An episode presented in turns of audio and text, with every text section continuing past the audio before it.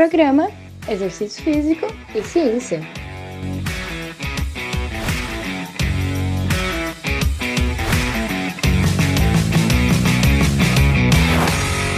Está começando mais um Exercício Físico e Ciência. Sou o Fábio Dominski e esse é o programa de rádio e podcast que trata de exercícios a partir da visão científica. Foi publicado um artigo sobre progressão de volume através do aumento das séries semanais sobre adaptações musculares em indivíduos treinados na musculação e é o maior volume de treinamento já relatado na literatura. Esse estudo deu bastante repercussão nas redes sociais, principalmente no Twitter, entre os pesquisadores que compartilharam ali esses novos resultados. E vamos lá, vamos entender como é que foi o estudo, os resultados.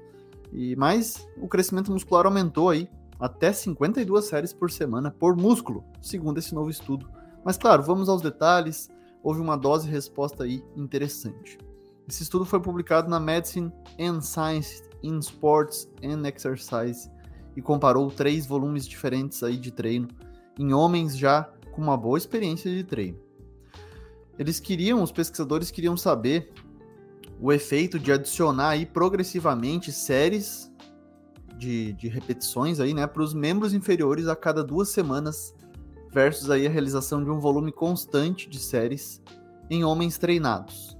Pesquisadores brasileiros, inclusive, da UFPR, Universidade Federal de Paraná, e esse estudo foi parte de uma dissertação de mestrado do primeiro autor ali desse trabalho, o Alisson Enes. Aliás, temos que reconhecer o esforço aí dos pesquisadores brasileiros, que estão muito bem aí na produção de conhecimento sobre musculação, hipertrofia, e aí o meu parabéns aqui e, claro, obrigado pelo trabalho. Nesse estudo aí, 31 homens treinados com idade média aí de 24 anos, uma média de 80 quilos de peso corporal e 14% de gordura, com uma experiência de treino de 5 anos e uma força máxima no agachamento aí de 1,7 vezes o peso corporal, treinaram musculação durante 12 semanas, então 3 meses aí treinando duas vezes por semana. O grupo de volume baixo fez 22 séries de quadríceps por semana, divididos aí igualmente em dois treinos, com agachamento, leg press e extensora. 10 pessoas treinaram nesse grupo de volume baixo. Eles mantiveram aí esse, esse volume. O grupo de volume médio adicionou quatro séries semanais de quadríceps a cada duas semanas, terminando então com 42 séries por semana apenas para o quadríceps. O volume médio de séries foi de cerca de 32 séries por semana, né? Porque eles foram aumentando aí, começaram com 22, depois 26, 30, né? 34, enfim, terminaram 38, depois 42, terminaram com 42 séries. Então outras 10 pessoas treinaram nesse grupo. E o grupo de volume alto adicionou 6 séries a cada duas semanas. E aí, né, das 22, terminou com 52 séries por, por semana aí no, no final do estudo. O volume médio de séries foi de cerca de 38 séries por semana. Eles controlaram aí a ingestão, né, a parte nutricional, macronutrientes, não foi diferente entre os grupos, nem outros aspectos dos programas para né, ter um, um equilíbrio aí no, no pré-teste. E também, claro, ao longo da, do estudo também isso foi controlado.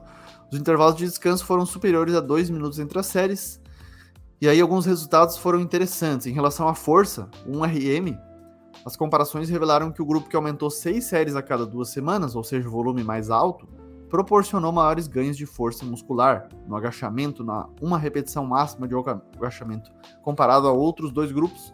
E o grupo que aumentou 4 séries teve melhorias em relação ao grupo de volume constante, o grupo que fez volume lá de 22 séries ao longo das semanas. As medidas de hipertrofia não apresentaram diferenças entre os grupos, mas a partir de uma análise aí dos intervalos de confiança, sugere-se aí uma potencial relação dose-resposta com os resultados parecendo estabilizar nas condições de volume mais elevado. Então observa-se aí que pode ser interessante aumentar o volume realmente ao longo das semanas. Na prática, talvez poucas pessoas tolerem volumes aí acima de 30 séries por semana por cada grupo muscular.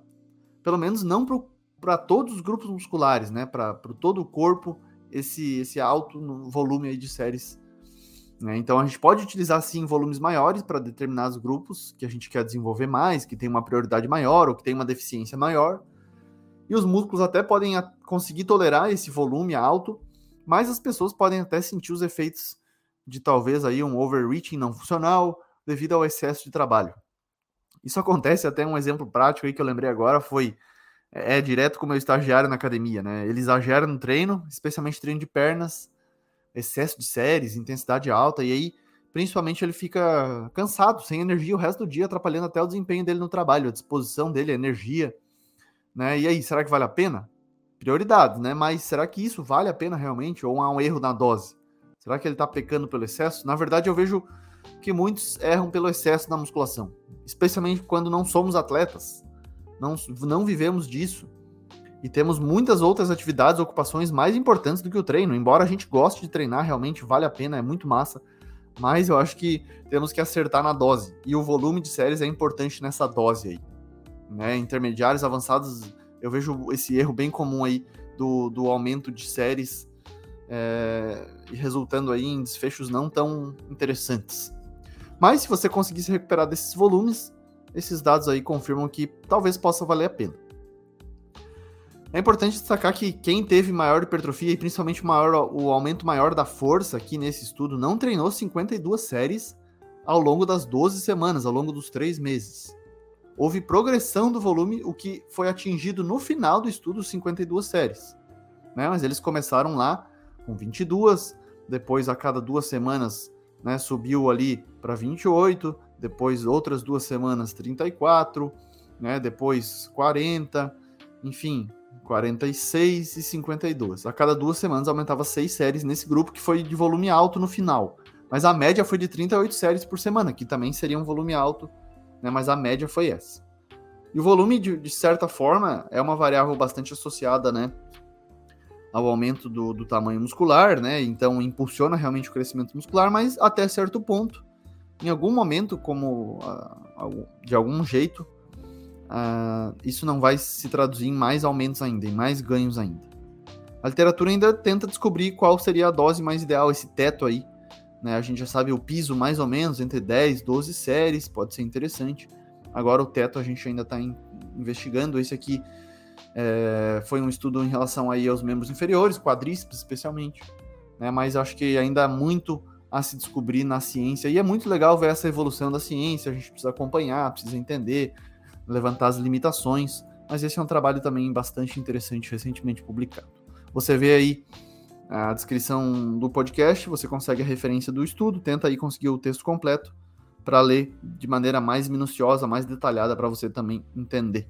Esse aqui é um canal de divulgação científica para a gente também facilitar o acesso, o entendimento, né, e tentar colaborar para os seus treinos aí. Beleza? Um grande abraço e até a próxima. Você ouviu Exercício Físico e Ciência com o professor Fábio Dominski.